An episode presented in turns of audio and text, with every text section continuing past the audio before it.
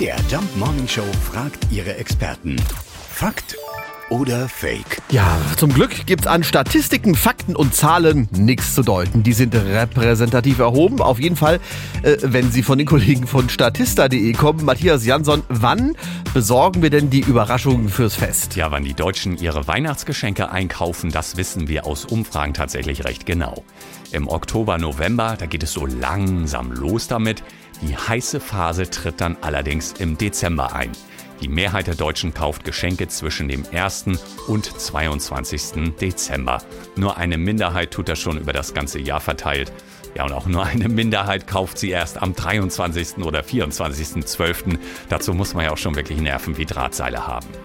Insgesamt ganz interessant sind Frauen mit dem Geschenkekauf früher fertig, die Männer lassen sich ein bisschen mehr Zeit damit, was sich in Teilen dadurch erklären lässt, dass Frauen im Schnitt eine positivere Einstellung zum Geschenkekauf haben als Männer.